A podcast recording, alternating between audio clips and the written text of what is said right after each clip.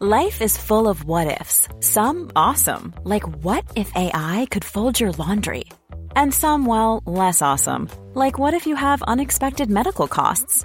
United Healthcare can help get you covered with Health Protector Guard fixed indemnity insurance plans. They supplement your primary plan to help you manage out of pocket costs. No deductibles, no enrollment periods, and especially no more what ifs. Visit uh1.com to find the Health Protector Guard plan for you. Qual a conduta do pastor? Primeira carta aos Tessalonicenses, capítulo 2. Primeira parte. Comentário de Mari Persona. Qual a conduta do pastor? Primeira carta aos Tessalonicenses, capítulo 2. Segunda parte. Comentário de Mari Persona. E nós sabemos que quando há vanglória, existe um negócio chamado inveja. Porque aconteceu isso com o Senhor Jesus. Quando o Senhor Jesus veio ao mundo, a pessoa que, que, tava, que parecia ter mais discernimento do que os próprios judeus era o próprio Pilatos. Porque chega um momento quando Pilatos, lá em, em Marcos, eu acredito que seja, Marcos 15, versículo 9, quando todos gritavam que Jesus devia ser crucificado, Pilatos lhes respondeu dizendo: Quereis que vos solte o rei dos judeus? Porque ele bem sabia que por inveja os principais dos sacerdotes o tinham entregado. O que, que era aquilo? Os judeus se achavam o máximo por, por serem depositários e guardiões da lei que Deus havia dado a Israel. E de repente vem um que aparentemente, aos olhos dele, uh, se acha superior a eles. Porque vem um que tem a audácia de dizer assim: Ouviste o que foi dito, eu, porém, vos digo. Ou seja, mas quem pode fazer isso? Quem podia fazer uma emenda na lei? A menos que fosse o próprio autor da lei. O próprio Senhor Jesus era o Jeová que no Antigo Testamento acompanhou aquele povo no deserto. E eles ficaram com inveja, eles ficaram com ciúme. É a mesma coisa que em Atos, uh, na sua pregação, antes de ser apedrejado e morto, o próprio é, Atos 7, o próprio Estevão traz esse assunto de novo. Porque isso era, era coisa antiga. Isso era coisa antiga, isso era coisa velha.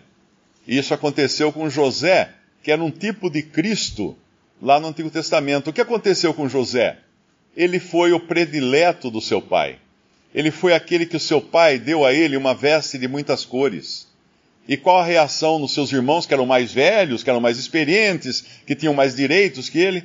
Versículo 9, de Atos 9, versículo 9. E os patriarcas, movidos de inveja, venderam a José para o Egito, mas Deus era com ele.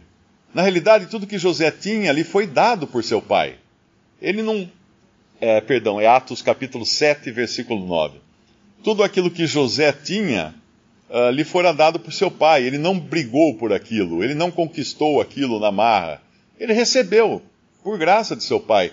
E tudo aquilo que Jesus era aqui nesse mundo, quando ele veio para os judeus, era aquilo que o pai determinou para ele.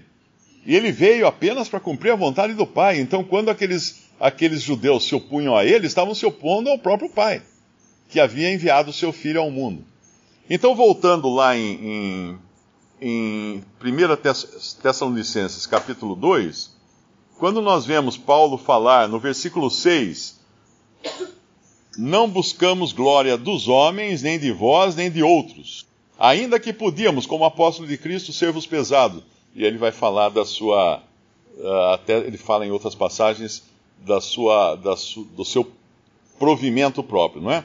Mas aqui, quando eles quando eles, lá em Corinto, eles escolhiam homens e, e, e, achar, e é, é, elegiam homens como seus líderes, como seus exemplos, eles estavam sendo carnais, e isso gerava inveja, isso gerava vanglória, e gerando vanglória, gerava também divisões. Porque eles não tinham entendido o, o cerne da questão, que é que os ministros de Deus, aqueles que Deus usa na sua obra, é Deus quem provê para eles, Deus quem dá a eles o que dizer, o que falar, e se, se eles falarem alguma coisa que seja de proveito, vem de Deus aquilo, se estiver de acordo com a palavra de Deus, vem de Deus e a Deus deve subir toda a glória. E jamais serem tomados como palavra de homens, porque daí eles seriam exaltados como homens, como líderes, como nós vemos uh, dentro do sistema religioso hoje que adota seus diferentes líderes. O que deveriam fazer aqueles coríntios, no caso, não é? Uh, que aqui parece que os tessalonicenses não correm esse risco, mas o que deveriam ter feito os coríntios? Ok, se tem um irmão que ensinou coisas maravilhosas para nós, amém. Glória a Deus por isso. E se tem outro irmão, vamos usar os, os nomes que Paulo usou agora. Bom, se então Paulo ensinou tantas coisas boas, amém. Glória a Deus por ter usado Paulo. E se Cefas foi usado por Deus para isso, amém. Glória a Deus por ter usado Cefas. E se Apolo foi usado, glória a Deus por ter usado Apolo. Essa, uh, adotando uma posição assim, o que aconteceria? eles seriam multiplamente abençoados, porque não se concentrariam no ministério de um só, em detrimento do ministério dos outros. Mas eles considerariam: olha só que variedade de dons Deus nos deu para nos ensinar, para, para evangelizar os, os perdidos, para pastorear os salvos, para ensinar aqueles que são da igreja de Deus. Essa inveja acontece aqui no nosso capítulo de 1 Tessalonicenses também. Porque ele, ele fala agora que os Tessalonicenses, que eram gregos, uh, estavam seguindo o exemplo da, das outras assembleias. Ele fala no versículo 14: Porque vós, irmãos, haveis sido feitos imitadores das igrejas de Deus que na Judéia estão em Jesus Cristo. Por que eles estavam sendo imitadores? Não no sentido uh, apenas de eles estarem talvez seguindo o exemplo desses irmãos, dessas outras assembleias que haviam sido formadas em terra de judeus, mas porque eles estavam passando pelas mesmas coisas que aqueles lá passaram. Porquanto também padecestes de vossos próprios concidadãos, ou seja, dos próprios gregos, o mesmo que os judeus lhes fizeram a eles os quais também mataram o Senhor Jesus e os seus próprios profetas, e nos têm perseguido e não agradam a Deus e são contrários a todos os homens. Até aqui era a inveja, o ódio, o orgulho, a vanglória de eles se acharem os únicos depositários das verdades que Deus havia dado no Antigo Testamento e não querer que ninguém se intrometesse na, na, no, no trabalho deles, ao ponto deles falarem assim em parábola, né, que o Senhor Jesus contou, este é o filho. Vinde, matemo-lo e fiquemos com a herança. Que herança? A herança de tudo que pertence ao filho de Deus. Eles tinham essa inveja, eles tinham esse ciúme. Eles não queriam deixar o Senhor Jesus se intrometer naquilo que eles, uh, que eles achavam que foi confiado a eles com exclusividade. Ninguém podia uh, se intrometer naquilo. E no versículo 15, uh, no versículo 15 fala. Perdão, versículo 16, então, ele continua dizendo: E nos impedem de pregar aos gentios as palavras da salvação, a fim de encherem sempre a medida de seus pecados. Mas a ira de Deus caiu sobre eles até o fim. Essa era outra parte da inveja e do ciúme que os judeus tinha, tinham. Se um era o ciúme deles se, se considerarem os exclusivos guardadores dos oráculos de Deus, outro era o ciúme deles se considerarem os únicos a serem agraciados pela salvação e pelas bênçãos que Deus prometia. Então gentil estava fora. Gentil era cão, como até hoje os judeus chamam os gentios de goi, que é um termo pejorativo, porque os judeus consideram os gentios uma raça inferior, que não, não tem parte nos planos de Deus.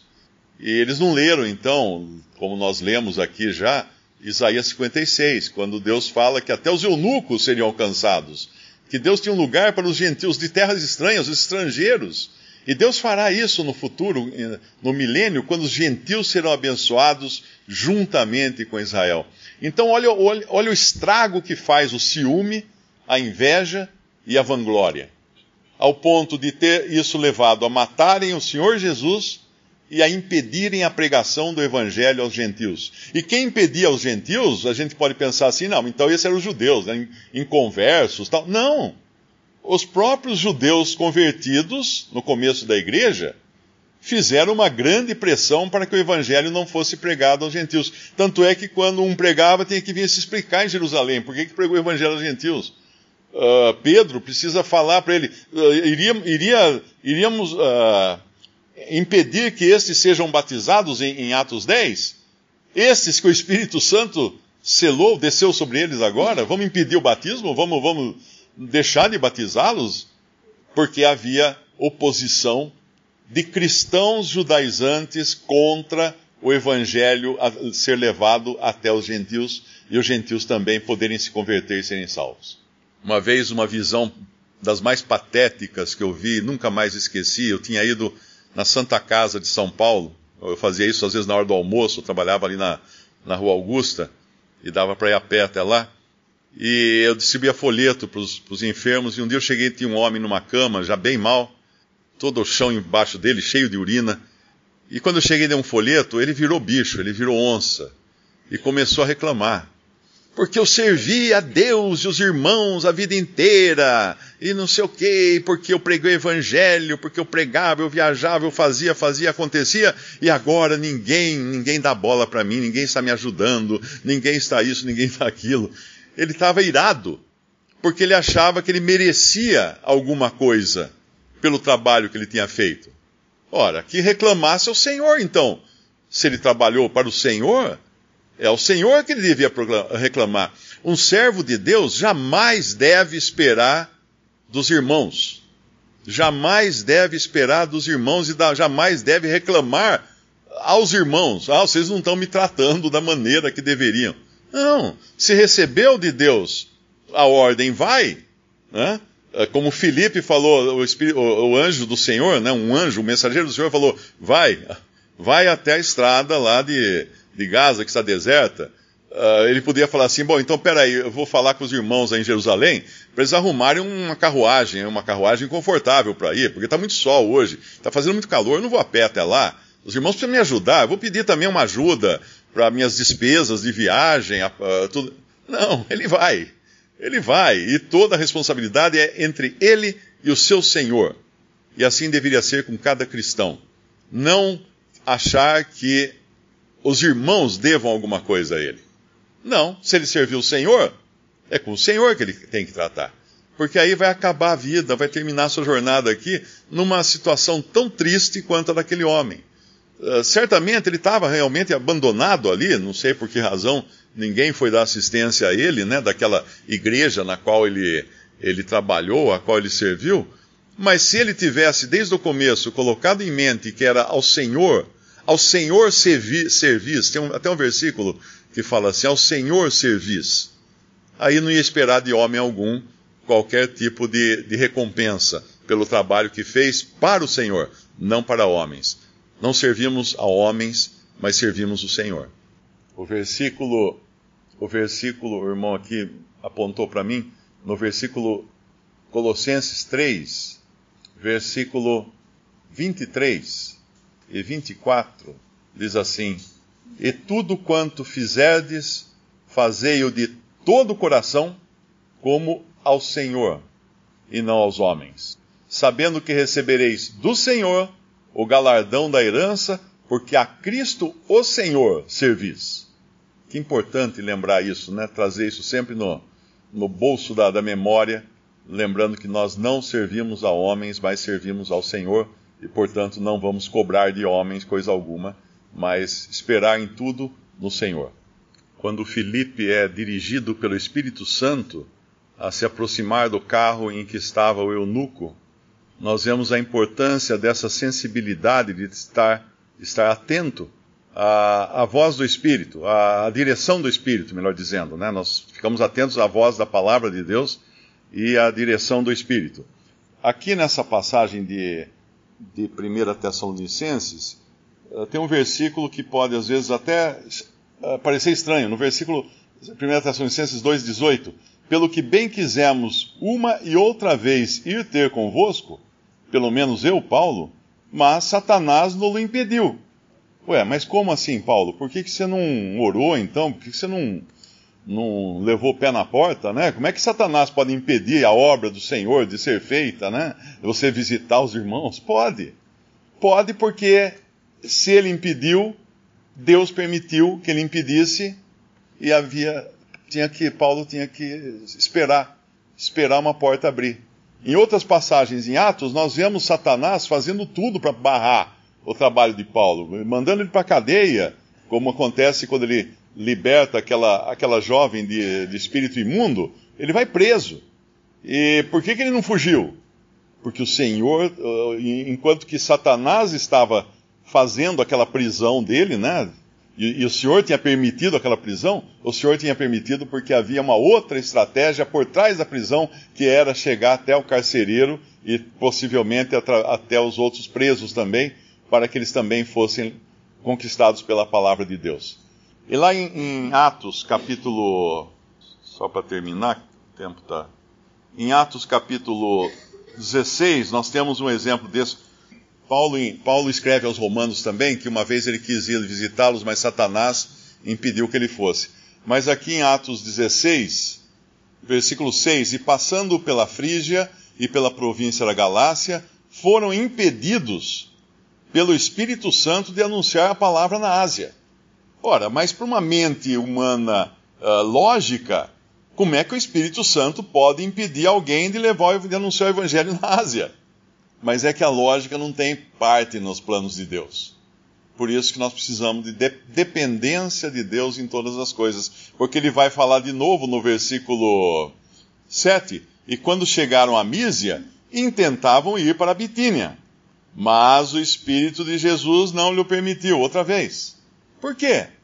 Versículo 8 responde: E tendo passado por Mísia, desceram a Troade, e Paulo teve de noite uma visão em que se apresentava um varão da Macedônia e lhe rogava, dizendo: Passa a Macedônia e ajuda-nos.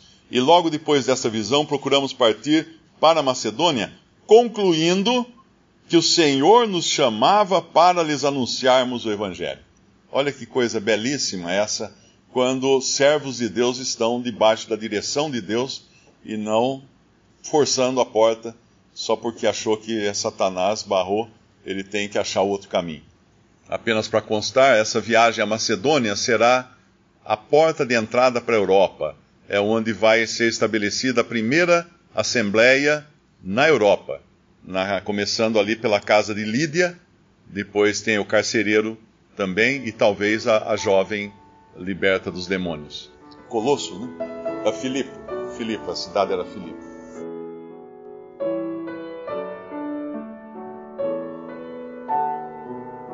Visite respondi.com.br. Visite também 3minutos.net.